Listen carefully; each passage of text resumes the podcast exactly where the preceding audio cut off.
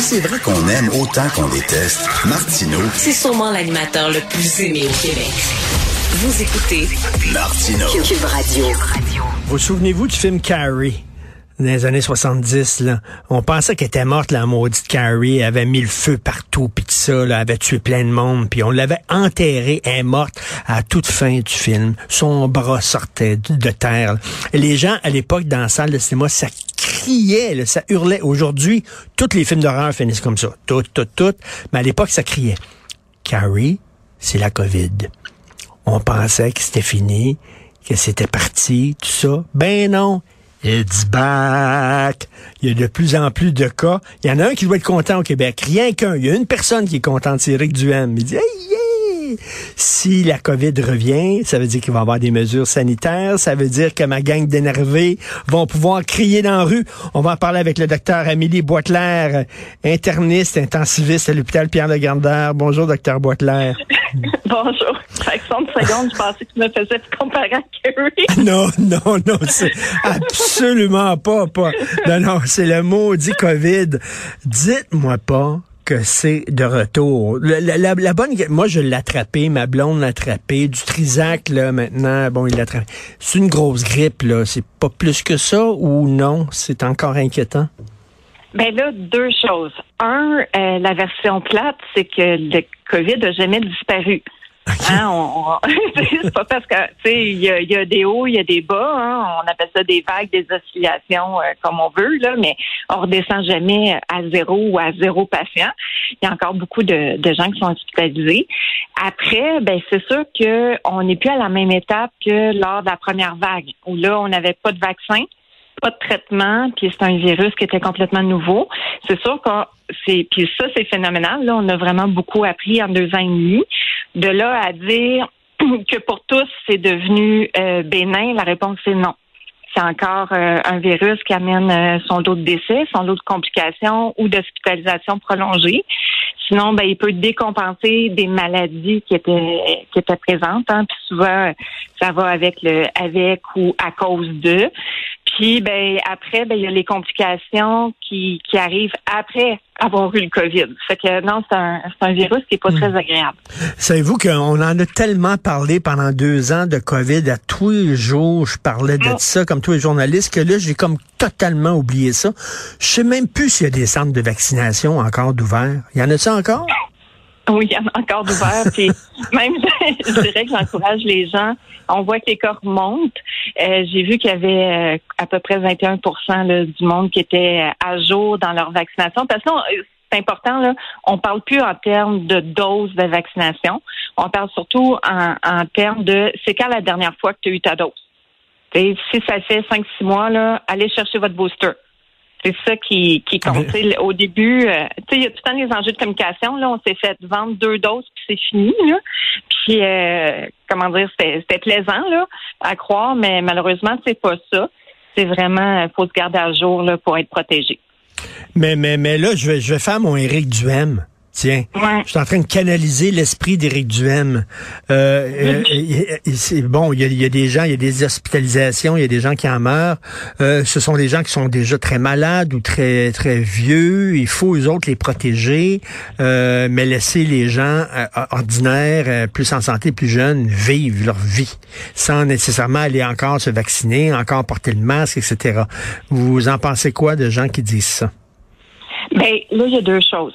Un, euh, ben toute vie a une valeur. Là. je veux dire, je suis un peu inquiète là, dans le discours euh, ambiant qui laisse croire qu'il y a des vies qui valent plus. Non, que non, d'autres. mais qu'on qu'on protège Euh, ces gens-là, que ces gens-là restent chez eux, sortent ou euh, sortent moins, etc. Puis que, bon, c'est ce, c'est ce qu'ils disent. Ben, ça, ça me laisse un peu perplexe, hein, parce que c'est exactement ce qui a été reproché, hein, d'être confiné, d'être enfermé. Mais là, pour certaines catégories de monde, ça serait parfait. Fait que ça, déjà, euh, je suis pas sûre de comprendre cet argument-là. Hein. Quand ça ne touche pas, c'est correct, mais pour les autres, euh, on les verra pas, hein, de toute façon, donc ça va pas. Fait que ça, ça- j'ai un gros malaise avec ça. Après, ben c'est sûr que euh, les gens qui n'entendent pas parler, c'est les les moins jeunes hein, qui attrapent la COVID, qui vont passer, on, on a encore là, euh, on a eu un euh, d'une 40, 40 ans, euh, peu d'antécédents ou pas d'antécédents là, qui a passé euh, quoi trois mois à l'hôpital avec nous autres pour sa COVID. Puis, fait que, ça, ça arrive encore, d'où l'importance d'être vraiment très bien vacciné.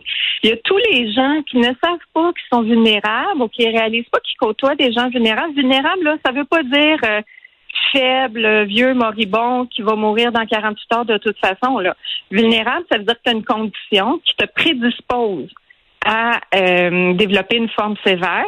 Puis des, souvent, c'est des gens qui ont des médicaments, par exemple, parce que ces médicaments-là sont supposés de leur donner une vie active normale, de pouvoir travailler, de s'occuper de ses enfants.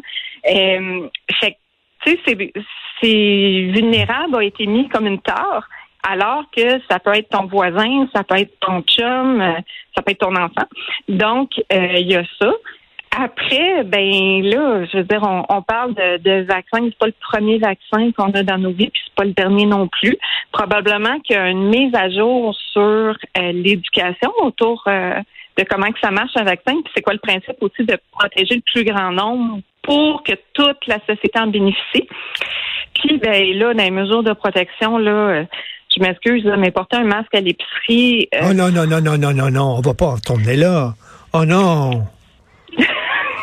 Là, mais là, je suis allé voir un spectacle récemment à Place des Arts. C'était tellement le fun de voir les visages et tout ça. Dites-moi pas que quand maintenant on va aller voir des spectacles, quand on va aller au restaurant, il faut revenir avec le masque. Euh, ben, là, un, c'est pas moi qui fais les consignes. Hein? Euh, euh, non, mais je veux dire, c'est pas moi qui fais les consignes. T'sais, après, euh, comment dire, si les gens veulent pas porter de masque, quoi que ce soit, là, ben, tenez-vous dehors. Faites de la pression pour augmenter euh, l'aération dans les milieux qu'on fréquente. Hein, tout ça, je veux dire, euh, le masque est là parce que la qualité de l'air est pas satisfaisante pour nous protéger. T'sais, fait que tant que ça, ça sera pas modifié, adapté, on s'entend que ça peut pas se faire du jour au lendemain, là, on le sait bien. Mais, euh, tu sais, si, le virus, là, c'est un gros nuage vert qui pue, là, les gens, ils comprendraient. le problème, c'est que c'est transparent et on ne s'en rend pas compte. Mais, mais les, les gens disent, est-ce qu'on peut juste apprendre à vivre avec ce virus-là comme on a appris à vivre avec plein d'autres affaires, là? Ben, tout à fait. Tout à fait. c'est ce qu'on prend, aussi. Mais il y a une différence entre vivre avec un virus puis ignorer qu'il est là. Les autres virus dans la vie, là, euh, on va donner un exemple, la grippe. Là. C'est pas vrai qu'on fait comme si la grippe, c'était rien. Là. Il y a des campagnes de vaccination à chaque année. On fait des campagnes pour dire protéger nos vulnérables. Tu, sais, tu penses que tu as la grippe, tu tousses, tu craches, ben c'est pas le temps d'aller voir grand-maman, c'est pas le temps d'aller voir euh, quelqu'un d'immunosupprimé ou le nouveau bébé qui vient d'arriver. Mmh.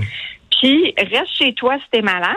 Puis là, quand y repense avec le recul, là, puis qu'on se dit, mon Dieu, tu sais, à chaque année, là, on dit que le système débordait, en janvier, février à cause de la grippe, on se dit ben tu sais peut-être que si on avait porté un masque pendant cette période-là là, précise, ben, on aurait mieux passé au travers.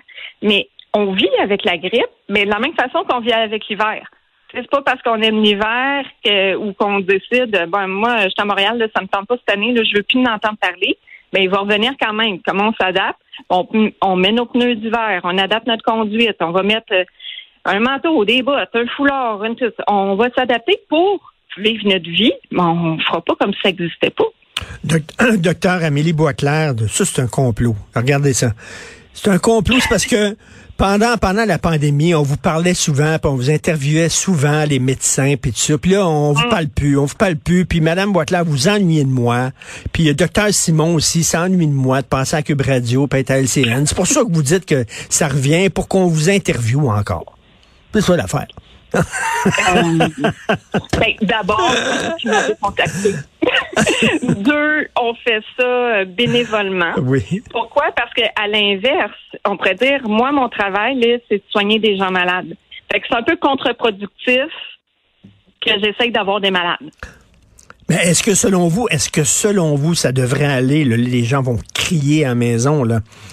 Est-ce que le directeur de la santé publique devrait faire une conférence de presse en disant, ben, on revient avec certaines mesures sanitaires? Euh, ben, en fait, c'est bien difficile, hein, parce que je dois avouer que j'ai de la misère à. Tu sais, on, on annonce à tous les jours les cas qui se montrent, mais j'ai de la misère à comprendre c'est quoi la stratégie derrière tout ça. sais, à quoi ça sert de dire qu'on surveille les cas qui montent si on se dit pas, tu sais, à la limite, si on disait, ben, quand on arrive à tel seuil, là, voici ce qui va revenir. quand on dépasse tel autre seuil, voici ce qui revient. Mais peut-être qu'à ce moment-là, les gens seraient plus motivés à ajuster leur comportement en disant Oh non, non, moi j'ai pas envie de retourner là ou je comprends que la situation est sérieuse. Donc, pendant cette période-là de, de pointe, pour prévenir que ça arrive, hein, parce qu'on le sait, là on n'est pas à l'étape où on peut espérer que le COVID disparaisse. Il y, en, il y, en a partout, c'est hyper contagieux. Mais ça, on se dit, OK, mais là, il y a, une, peut-être une huitième vague là, qui s'en vient, mais ça serait le fun là, qu'on ne rejoue pas encore le même scénario. Fait que, essayons de casser ça, là, de minimiser ça pour qu'on puisse continuer nos activités. Les, oui. les, messages sont, sont, plutôt discrets, là. Parce que, tu sais, moi, je vis ma vie, là. je vis ma vie, mais j'ai adapté mes comportements pour être capable de faire ça. Puis, ben oui, je suis un petit peu plus vigilante, là. Si, euh, mettons, euh, euh, comment dire, j'ai un mal de gorge, quoi que ce soit, ben, je, je vais me tester avant. Tu sais, j'irai pas me promener d'un CHSLD sans me tester puis sans masque. Ben là, ça me prend un masque, c'est un mauvais exemple. Mais tu sais, vous comprenez le principe. Mais ça veut pas dire que je reste enfermé chez nous puis que je vis pas, là, au contraire. Et cette semaine, je viens de lire, j'ai lu ça hier, en fait, j'ai lu ça dans un magazine scientifique, mm -hmm. un virus qui provoque des symptômes mortels de type Ebola chez certains singes serait sur le point de se propager à l'homme. On dit que c'est extrêmement dangereux. J'ai un de mes amis qui est arrivé avec une sacrée bonne idée. Il dit on devrait tuer tous les singes. Ça part de tous les singes. Non, mais à chaque fois qu'il y a un virus, c'est les singes. Tuons les singes, on va voir la Christie de paix. Non, mais...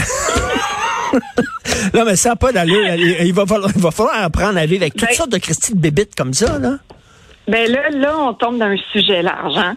Fait que euh, différentes choses. Ben, le réchauffement climatique, hein, on, on parle beaucoup des pandémies, mais qu'est-ce qui peut favoriser l'émergence de, de zoonoses, de virus humains, ben ça, les réchauffements climatiques, parce que euh, ça déplace, on, on, le voit par exemple, là, la, la, la, voyons, la maladie de Lyme là, qui monte de plus en plus oui. dans Québec avec le réchauffement naturel. Fait que, si on veut s'attaquer d'un sens plus large, là, ben, prenons soin de notre planète avant de penser d'exterminer les 5G. prenons soin de notre planète. Là, l'autre chose, euh, les, les, virus aérosols, ben probablement que coronavirus c'est pas le premier, puis ben c'est pas le premier, si on le sait, mais ce sera pas le dernier. Fait que là, on est plus dans une étape de revoir nos codes du bâtiment, nos, nos tu sais, un peu comme on a fait les, les égouts quand il y avait le choléra. Oui.